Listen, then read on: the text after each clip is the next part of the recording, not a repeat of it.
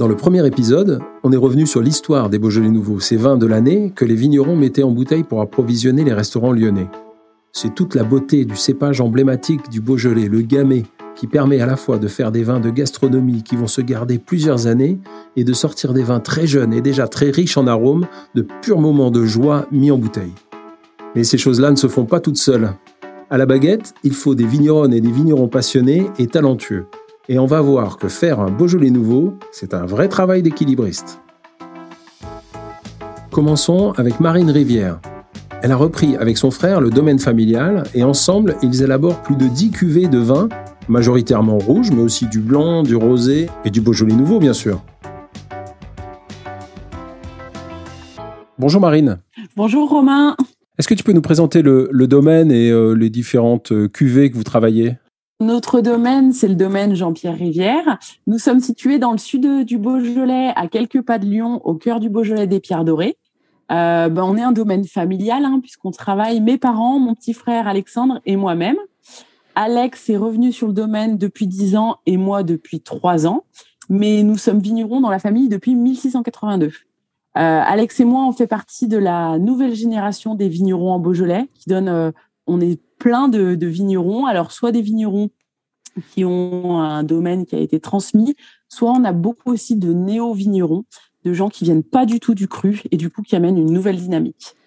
Alors, au sein de, de notre domaine, nous avons créé une gamme de vins qui est travaillée en sélection parcellaire, c'est-à-dire que chaque vie est vinifiée à part. Cela nous permet de proposer des vins fruités et aromatiques tels que notre rosé, que l'on voit de plus en plus d'ailleurs au sein de l'appellation. Et bien sûr, le Beaujolais nouveau. Et puis, on a aussi toute une gamme de vins de terroir axés là sur les Beaujolais Pierre Doré et sur les crus. Et puis, depuis cinq ans, euh, Alex a créé des cuvées d'exception. Donc, on a pas mal de choses différentes. Voilà. C'est un, grand domaine, du coup, qui. ah non. Euh, non. Combien de combien d'hectares? On, a 20 hectares, donc on est ah plutôt un petit domaine. Par contre, euh, à l'échelle du Beaujolais, on n'est on est pas gros. Euh, la différence, c'est que comme on travaille chaque vigne est vinifiée à part, ça nous permet vraiment d'avoir une grande diversité de cuvées et de pouvoir exprimer chaque terroir à part. C'est ça notre notre façon de travailler. Ce, travail en parcellaire, euh, il est présent depuis plusieurs générations. C'est quelque chose que vous avez apporté, ton frère et toi? Alors, c'est quelque chose que notre père Jean-Pierre avait commencé quand il s'est installé en 85 mais euh, il le faisait que sur certaines cuvées, alors que nous, on fait ça sur toutes nos cuvées. Donc, on a accentué le, la façon de faire. On trouvait que c'était euh, plus intéressant et surtout que ça reflétait beaucoup plus notre terroir et du coup que ça le valorisait beaucoup plus. Est-ce que je me trompe si je dis que c'est une tendance générale dans le Beaujolais de travailler plutôt euh, de cette montée en gamme, de travailler en parcellaire, de, travailler chaque, chaque parcelle euh, pour, euh, qui a été qui a participé aussi de la montée en qualité des, vins du Beaujolais euh, dans, leur ensemble Clairement, c'est euh, la valorisation, la montée en gamme, la sélection parcellaire, euh, la qualité et surtout faire s'exprimer notre terroir. Ça, c'est vraiment quelque chose qui, qui ressort pour tous les, tous les beaux domaines du Beaujolais. Ça, c'est sûr. Hein. On a tous envie de travailler comme ça, de, de faire vibrer notre terroir et de le faire euh, de le faire découvrir aux gens. Donc euh, la section parcellaire, ça fait partie d'un des outils que l'on a euh, à notre bah, pour nous quoi. Alors parmi toutes ces cuvées, quelle est la place du Beaujolais nouveau dans, dans, cette gamme et dans votre travail de vigneron, Alexandre et toi? Alors la place du Beaujolais nouveau, elle est assez assez à part en fait. D'ailleurs, c'est pour ça que notre Beaujolais nouveau, il s'appelle Beaujolais nouveau. il a une, une il, a une place à part dans la gamme puisque déjà c'est une cuvée éphémère. Avec de la chance, elle est disponible quelques mois, mais souvent c'est une histoire de quelques semaines, voire quelques jours. Avant Noël, en général, on a été dévalisé. Et le Beaujolais nouveau, alors pour nous c'est certain, mais aussi pour euh, une bonne partie des vignerons du Beaujolais, euh, en fait c'est une cuvée qui nous permet créativité et originalité. Et pour notre domaine, par exemple, autant le nom, c'est Beaujolais Nouveau, donc on peut pas vraiment dire qu'on a été créatif de ce côté-là. par contre, l'étiquette, la bouteille, on sort complètement des codes et c'est ça qui nous plaît en fait. C'est vraiment euh, une cuvée sur laquelle on a le droit de bah, d'y aller franchement quoi et de se faire plaisir au niveau créativité. Et en tant que vigneron, c'est rare qu'on manque de créativité, clairement. Hein. Mmh. donc voilà. Alors parlons justement du, du, vin. Qu'est-ce qui est spécifique à la, vinification, à la conception du, du Beaujolais nouveau? Où, s'exprime cette créativité? Alors, cette créativité, elle est vraiment diverse. Elle est diverse selon les terroirs, c'est-à-dire si votre Beaujolais, il vient du nord du Beaujolais, du sud du Beaujolais ou du centre du Beaujolais avec les Beaujolais villages. Euh, elle est diverse aussi selon la couleur, parce que vous avez les Beaujolais rouges nouveaux, mais vous avez aussi les Beaujolais rosés nouveaux. Elle est diverse selon les millésimes, parce que ce millésime, par exemple, ne ressemble pas du tout euh, aux trois derniers qu'on a eus. Et elle est vraiment diverse selon les vignerons. Euh, chacun y met sa patte, chacun exprime sa diversité et sa créativité. Donc du coup, vous avez vraiment autant vous avez de vignerons, autant vous avez de Beaujolais nouveaux. Nous, notre façon de penser au domaine JP Rivière, c'est une cuvée de fruits, de fraîcheur. Euh, c'est une cuvée, en fait, quand on la travaille d'ailleurs, quand on, quand on déguste la cuvée qu'on décide de mettre en bouteille, euh, c'est l'un des rares vins qu'on ne recrache pas pendant la dégustation. On le boit, on en boit un verre, voire deux verres, et on se mmh. dit est-ce que ça va aller euh, dans notre idée de convivialité, de partage en Beaujolais? C'est vraiment, en fait, c'est une cuvée à vivre le Beaujolais nouveau. Pour faire du vin, il y a deux grandes approches, les domaines particuliers et les caves coopératives. Comme les plus grands vins sont issus de domaines, de châteaux, on pourrait croire que la différence est d'ordre qualitatif. Mais ce n'est pas si simple que ça. D'abord, toutes les caves particulières ne font pas de grands vins. Et puis, les coopératives ne se contentent pas de mettre le raisin en commun. Elles peuvent aussi avoir des approches très fines dans l'appréhension de leur terroir et la grande rigueur qui s'impose pour produire des vins de qualité. La cave des vignerons des Pierres Dorées est de cette sorte-là, et Sylvain Flash, son président, a accepté de répondre à mes questions. Bonjour Sylvain. Bonjour Romain. Est-ce que tu peux m'expliquer d'abord euh, comment ça fonctionne une cave coopérative? Donc c'est des vignerons qui mettent en commun leur outil de production en fait. Plutôt que d'avoir chacun une cave euh, séparée, ils vont se regrouper pour être plus forts ensemble. Voilà, c'est une mutualisation des, moyens de production, en l'occurrence pour nous euh, de, des cuves, des pressoirs, de tout le matériel pour faire du vin. C'est aussi la mise en commun, euh, même si c'est pas le bon terme, euh, des salariés. On a par exemple nous une dizaine de salariés. Donc euh, ça veut dire entre guillemets, euh, on a des œnologues forcément, on a comptables, on a on a toutes sortes de, de personnes qui qui s'occupent de d'aider les vignerons dans les démarches. Et on a notamment quelque chose, une personne qui est très importante à notre niveau, c'est ce qu'on appelle une technicienne amont, euh, qui va euh, aider les vignerons dans leurs choix techniques qui va nous aider, nous, euh, tous ceux qui font le vin, à choisir les bonnes parcelles en fonction du sol, de l'exposition, etc., qui va guider la vinification, mais depuis l'amont. Ça, c'est très important. Donc ça, c'est la mise en commun de tout ça. Euh, c'est, pour nos caves, on a, ça, a vu le jour dans les années 50. Vigneron des Pierres Dorées existe depuis 2011, mais c'est simplement la mise en commun de trois caves qui, elles, donc, ont vu le jour dans les années 50-60. Donc c'est vraiment la, on dit souvent que la coopérative c'est la prolongation de l'exploitation de chaque coopérateur. Au lieu d'avoir, comme tu disais, au lieu d'avoir son cuvier, de faire le vin chez lui, il amène ses raisins à la coopérative où tout est examiné. Euh, quel type de raisin amènes-tu? Est-ce que c'est un domaine, un château? Est-ce que c'est une vieille vigne, une jeune vigne Est-ce que c'est tel sol, etc., etc. C'est noté. Euh, L'aspect qualitatif est noté, le degré est, est contrôlé, c'est-à-dire le taux de sucre. Euh, ensuite, on va peser ce qu'il amène et en fonction de ce qu'il a annoncé, de la note, du degré, etc. On va orienter euh, sa vendange vers tel ou tel cuve. Donc c'est euh, c'est vraiment une mise en commun euh, c'est trouver le, compromis entre euh, les désirs des, coopérateurs, déjà entre eux qu'on se mette d'accord, avec des règles qui ont été éditées depuis les années 60 par nos parents, grands-parents, et que nous, on améliore tous les ans en fonction de l'évolution du climat, l'évolution de la technique, l'évolution des marchés. Tout est régi par des statuts, euh, par des règlements intérieurs qui sont revus tous les ans. Donc c'est définir des règles que tout le monde est amené à respecter. C'est très démocratique dans l'absolu et c'est même si ça a plus de 100 ans, ça reste très moderne. Alors, venons-en au, Beaujolais nouveau. Quelle, est la place euh, des Beaujolais nouveaux dans la, dans la vie de la cave? Au milieu de toutes ces cuvées, euh, soit un peu euh, générales, soit carrément des micro-cuvées. Tu parles de 3000 bouteilles, c'est vraiment des toutes petites cuvées. les, les Beaujolais nouveaux, comment ils se positionnent là-dedans?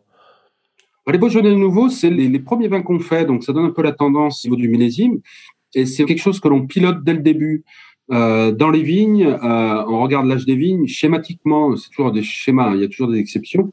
Nous, on fait plus de Beaujolais nouveau avec des vignes qui sont un peu jeunes, même si c'est compliqué à dire maintenant dans le Beaujolais, vu que l'âge moyen est plus aux alentours de 40 à 50 ans pour les vignes. Mais on, on oriente plus les Beaujolais nouveaux sur des vignes jeunes parce qu'on veut avoir quelque chose qui, est, qui est dans l'esprit Beaujolais euh, nouveau, c'est-à-dire des vins croquants, fruités, faciles à boire, des, des vins de fête. On fait un choix dès le début sur les parcelles que l'on va vinifier. Après, dans la vie de la cave, ça représente, on va dire, euh, selon les années, 30 à 40% du volume. Donc, ça reste très important. Il y a 20 ans, c'était beaucoup plus. Il y a un challenge technique parce qu'il faut faire les vins, surtout cette année, avec les vendanges tardives. Euh, en trois semaines, il faut faire le vin. Donc, euh, ça, c'est historique. Si on remonte à nos, là, c'est nos arrière-grands-parents, voire plus, à l'époque, l'histoire était très lyonnaise, c'est-à-dire qu'ils faisaient le vin et avant Noël, ils descendaient le livret dans les bouchons lyonnais. Donc au départ, c'était très local comme euh, tradition. Après la guerre, pour différentes raisons, dite deuxième guerre mondiale, pour différentes raisons, euh, ça s'est démocratisé ou propagé dans toute la France et après dans le monde entier, dans les années 70-80. Et à l'époque, c'était un volume très très fort. Ça reste quelque chose de très important dans le Beaujolais, dans le sens où euh, c'est vraiment notre euh, ADN, si on peut dire dans le sens où c'est ce que les gens ont en tête, c'est-à-dire un vin facile, de fête, fruité, qui ont beaucoup plus de matière, beaucoup plus de corps et qui correspondent plus à la, demande qu'on a de, nos clients. Vous travaillez en précision aussi sur les cuvées de, Beaujolais Nouveau. Oui. Ah oui, oui, c'est très précis, c'est très technique, hein, parce que je vous dis, c'est un challenge euh, au niveau chronologique. Schématiquement, euh, on ramasse les, les raisins, on va dire le 25 septembre on sait qu'au 15 octobre, le, vin sera fini. Ça, c'est historique, c'est ce que je vous disais. quand on les, livrait des, vins à Noël, ils n'avaient pas tous les outils qu'on a maintenant qui permettent de contrôler la température. La macération semi-carbonique beaujolaise permet euh, en une dizaine de jours euh, d'avoir du vin presque prêt à la mise. Ça, c'est du fait que l'on contrôle la température. Avant, les anciens, bah, ils faisaient un peu comme ils pouvaient. Des fois, ils sortaient les fûts dehors, ils se débrouillaient comme ils pouvaient. Nous, euh, maintenant, on contrôle la température, donc ça nous permet d'être très précis à ce niveau-là. Ton euh, domaine, euh, JP Rivière, est inscrit dans une démarche euh, de label Terravitis de viticulture durable. Qu'est-ce que ça change concrètement bah, dans votre vie de, vigneron et puis concrètement sur les, sur les raisins et sur les vins? Terravitis, c'est vraiment une démarche extrêmement globale où on agit un peu à tous les niveaux de notre métier. Que ça soit à la vigne, que ça soit en vinification, que ça soit au niveau de nos bilans carbone, nos raisonnements des déchets, de tout. On agit euh, sur euh, énormément de points. D'ailleurs, c'est pour ça que cette démarche nous a nous a séduite avec Alexandre. Euh, L'objectif majeur, c'est la réduction drastique des intrants à la vigne et à la cave et la diminution de notre impact environnemental. Donc, par exemple, pour vous donner quelques exemples parmi plein, hein, on vinifie tous nos vins sans sulfite, dont, notre Beaujolais nouveau. On n'en utilise plus du tout pendant toutes les vinifications. Alors on prend un risque, certain, mais notre risque, il est totalement assumé parce que après plusieurs années de vinification comme ça, on se rend vraiment compte que nos vins sont plus vivants euh, et donc du coup, on est tout à fait en, accord avec cette démarche, même si le risque économique, bah, il n'est pas, il pas zéro, loin de là. La démarche, elle va, elle va vraiment loin parce que nous raisonnons et nous justifions chacune de nos, de nos actions. Donc notre vignoble, en fait, il est en constante évolution euh, vers des pratiques culturelles vertueuses. Toutes les années, on met des nouvelles choses en place parce que on a une traçabilité qui est très poussée. On note absolument tout ce qu'on fait. Et en fin de campagne, ça nous permet de prendre du recul et de prendre des vraies décisions et des vraies actions pour l'année d'après. Les démarches euh, environnementales et, et écologiques en Beaujolais, elles se multiplient il y a un véritable engouement euh, de ce côté-là, de l'ancienne génération qui s'est mis, mais en plus de toute la nouvelle génération de vignerons qui est vraiment à fond dedans. Euh, par exemple, en 2020, plus de 30% des Beaujolais nouveaux euh, étaient estampillés avec un label environnemental, mais c'est à parier que cette année, il y en aura encore plus. Si on en revient au Beaujolais nouveau, c'est aussi un travail qui est un petit peu risqué. On n'a pas trop droit à l'erreur sur cette vinification. Ah non, ça c'est certain que c'est pas le vin le plus facile à vinifier dans le sens où on n'a aucune marge de manœuvre. On récolte là pour vous donner un ordre d'idée cette année. Nous, on a récolté euh, nos Beaujolais nouveaux euh, le 18, euh, notre cuvée de Beaujolais nouveau le 18 septembre, et il est il est en mise en bouteille. Ça s'est fait hier, donc ça veut dire qu'il y a un mois entre la vinification et la mise en bouteille. Donc on n'a pas le droit de se louper, clairement. Voilà, c'est c'est pas le vin le plus facile à faire, ça c'est clair. Après le, le résultat, euh, le résultat, euh, on, met tellement en œuvre pour la réussite de nos vins dès le début, dès l'hiver, euh, d'avant, dès la taille, que voilà. Mais c'est c'est compliqué, ça c'est certain que c'est compliqué. On n'a pas trois mois, six mois, voire un an d'élevage pour laisser s'assouplir, s'arrondir le vin. Donc on doit tout de suite être sur la bonne vigne, les bons raisins, les bons choix de vinification. Et en plus, il faut que ça aille vite parce que là, le vin, nous, on le met en bouteille euh, au 18, euh, au 18 octobre pour qu'il ait bien un mois pour se reposer, se remettre de sa mise en bouteille pour qu'on puisse vraiment le savourer euh, le 18 novembre. Alors, parle-nous justement du millésime 2021. Comment, comment il s'annonce pour les crus et puis pour le, pour le Beaujolais nouveau? Alors, millésime 2021 pour le Beaujolais nouveau, ça sera plus Beaujolais que jamais, d'une fraîcheur et d'une gourmandise vraiment inégalable. Pour les cuvées de garde, il faut attendre le printemps pour avoir une, idée réelle du millésime. Après, avec Alex et moi, on a déjà goûté des très très belles choses, mais voilà, faut lui laisser le temps. On, est des vins, on a des vins encore qui sont bruts là, donc il faut qu'ils s'assouplissent. On verra ça au printemps, vraiment. Ça, a été une année euh, un peu compliquée, on le rappelle. Il y a eu du gel, euh, il y a eu beaucoup de pluie, euh, peu de soleil. Le soleil est arrivé très tard. Du coup, les, vendanges elles-mêmes ont eu lieu plus tard que les années précédentes. Mais vous êtes confiant sur, sur ce que vous avez mis en bouteille? Ah, Tout à fait. Les vendanges, en fait, elles ont eu lieu à une date habituelle. En fait, c'est juste que les dernières années, on vendange bien plus tôt qu'avant. Vendanger au 18 septembre, il y a 10 ans, ça choquait personne. Hein. C'est maintenant que c'est moins habituel. Après, oui, on a eu une année compliquée où on a dû euh, redoubler d'efforts et, euh, et on est bien content parce que c'est des années comme ça où on voit que tous les efforts au niveau de la biodiversité, ils nous ont rendu service. Parce que des années de sécheresse, la, la pression des maladies est plus faible, c'est sûr. Et cette année-là, vraiment, euh, on a dû se battre mais on voit que tout ce qu'on met en, en, en, œuvre là depuis plusieurs années commence vraiment à porter ses fruits. Après, il faut savoir que la qualité d'un millésime, elle se fait le dernier mois. Et le mois d'août, euh, on a quand même le temps qui a énormément changé. Il s'est mis à faire chaud, du soleil, et, et ça nous a sauvé la mise, clairement. Hein. Voilà, mais on a eu de la chance de ce côté-là. Et franchement, on a un millésime, nous, avec un état sanitaire très joli. Euh, le peu, on a trié, il n'y a pas de souci, mais ça, de toute façon, on le fait tous les ans. Et on a un millésime avec énormément de fraîcheur, et ça, c'est vraiment agréable parce que la fraîcheur, c'est difficile à avoir les années de sécheresse. Et là, pour le coup, euh, ça pète le fruit, ça pète la, fraîcheur, ça, c'est clair. Hein. À l'arrivée, tu le disais, il y a deux euh, cuvées de Beaujolais Nouveau rouge qui sort de la, la cave Les Vignerons des Pierres Dorées. Et vous faites également un Beaujolais Nouveau rosé. Oui. Alors, il y a, en fait, il y en a beaucoup plus des cuvées. On en fait beaucoup plus parce qu'on.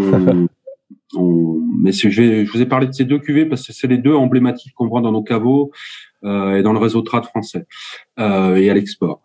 Mais euh, on fait du Beaujolais rosé depuis je, une dizaine d'années. Là aussi, c'est un challenge technique parce que là, par contre, c'est on fait pas macérer, on presse euh, et après on vinifie.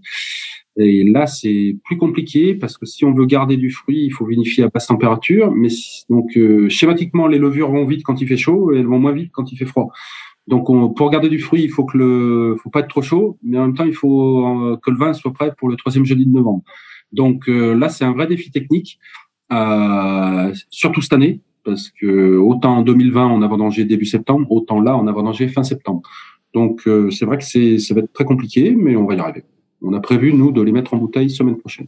Quand on est vigneron en Beaujolais, d'avoir ce vin, euh, ce vin primeur, euh, tous les, euh, tous les, bah, c'est une complexité technique, tu l'as, tu l'as rappelé, mais tous les terroirs n'offrent pas cette possibilité-là, d'abord de s'exprimer sur cette cuvée et, un peu particulière, attendue par les consommateurs, et puis aussi d'avoir, comme tu dis, ce rendez-vous là mi-novembre qui vient un peu clôturer la période des vendanges et puis ce rush que, vous connaissez tous avant d'aborder ben, la période suivante, la fin d'année, où on sait que souvent les vignerons sont aussi pas mal en vadrouille pour commercialiser leur vin, pour aller dans des salons, euh, etc. Oui, c'est vrai que c'est une chance. Il reste encore très présent. Euh, localement, mais on se rend compte au niveau de la France, voire à l'étranger. On, a des demandes des fois qui, qui arrivent de l'étranger, c'est assez surprenant. Et on se rend compte que c'est surtout en cette période, c'est le moment de, boire un coup ensemble, de partager un petit casse-croûte ou partager des repas plus évolués, mais euh, où ça reste simple, convivial, populaire, populaire n'étant pas un mauvais mot pour nous, vignerons du Beaujolais.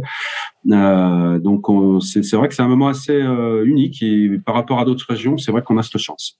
Tu as abordé, euh, j'ai envie de finir avec une, question que tu as abordée euh, assez ah, rapidement. Tu as dit au, début que toi, tu étais coopérateur et que tu avais 4 hectares qui étaient en bio. Mmh. est-ce que par rapport à, la prise de conscience environnementale, est-ce que la CAF coopérative a aussi une action pour voilà, favoriser peut-être des, des, pratiques respectueuses de l'environnement? Quelle est l'approche au niveau de la, de la coopérative par rapport à ces questions? Bah la, la, coopérative, du fait, euh, c'est une volonté parce qu'on essaie de sensibiliser, parce que vous entendez tous les débats sur le glyphosate, sur des choses comme ça expliquer sur le. Il y a une chose qui est très importante. On l'a peut-être un peu oublié cette année, mais euh, il y a le dérèglement. Je dis dérèglement, je dis pas réchauffement. Il y a le dérèglement climatique qui est là. Donc ça veut dire il y a beaucoup d'enjeux euh, pour les vignerons, tant en termes de culture, comment on évite que nos raisins brûlent, comme ça a été le cas l'an dernier. Comment on fait pour euh, continuer à produire des raisins équilibrés qui vont donner des vins équilibrés. Donc nous, à notre niveau, on essaie de sensibiliser les, vignerons euh, sur les enjeux, on va dire euh, culturels sur la protection de l'environnement, euh, sur plein de choses. Euh, le travail de notre technicienne consiste aussi à orienter euh, les, viticulteurs dans le choix des produits phytopharmaceutiques, dans le choix de leur méthode culturelle. Après, chacun est maître chez lui. On ne veut pas imposer les, vues de, quelques personnes à d'autres. On a un bel écho là-dessus. On se rend compte que beaucoup de gens, beaucoup de vignerons s'interrogent. Beaucoup de vignerons se disent est-ce qu'on ne ferait pas évoluer certaines choses? On se rend compte que ce discours commence à trouver écho. Ce que je trouvais pas tant, c'est que cette tradition qui a maintenant 70 euh, ans, euh, elle pourrait, euh, elle pourrait s'éteindre, perdre un peu de son attrait. on a l'impression que cette nouvelle génération de vignerons, au contraire, s'empare de, de, de, ce nouveau qui est finalement quand même une chance. Il y a peu de terroirs qui ont la chance d'avoir un vin primeur comme ça, qui a cette notoriété et qui est attendu comme le Beaujolais nouveau. Et, du coup, c'est voilà cette nouvelle génération dont tu fais partie euh, voilà, se saisit de, ce, de ce, ce, cette cuvée particulière euh, avec le gamay qui permet ça, euh, de sortir ce premier vin et d'avoir une fête, une fête associée à ce, à ce vin nouveau. Bah, c'est vrai qu'on est l'un des seuls vignobles, on n'est pas les seuls à faire du, du nouveau, mais on est clairement l'un des seuls à avoir cette notoriété. Après, on s'en saisit, mais on n'est pas les seuls à s'en saisir. Nous, on le voit hein, lors de notre événement hein, qu'on fait depuis des années. Euh, on a vraiment un, renouveau aussi au niveau de, nos clients qui sont euh, des trentenaires, des quarantenaires, qui ont, qui ont vraiment envie de, de vivre cet esprit Beaujolais, de vivre euh, ces dégustations dans, dans une ambiance vraiment de convivialité, de partage. Et ça, en fait, nous, on est les artisans, mais on n'est en aucun cas les seuls participants, parce que si on le fait, c'est vraiment parce qu'on a on a des gens qui nous suivent, hein, tous les, on a beaucoup de Lyonnais hein, qui viennent vivre ce moment avec nous. Et ça, c'est un, c'est un vrai bonheur. Merci beaucoup, Marine. Merci à vous. Euh, merci beaucoup de m'avoir écouté. Ainsi, on dirait bien que faire du Beaujolais nouveau, ce n'est pas si simple. Il faut maîtriser une macération très courte, mettre le vin en bouteille assez tôt pour qu'il soit prêt à boire et qu'il exprime tout son potentiel le troisième jeudi de novembre. Mais qu'est-ce qui arrive après? Je veux dire, on va le boire bien sûr, mais où? Avec qui? Et en mangeant quoi? Rendez-vous au troisième épisode pour explorer le côté gastronomique de la force. Vous verrez, les Beaujolais nouveaux n'ont pas fini de vous surprendre.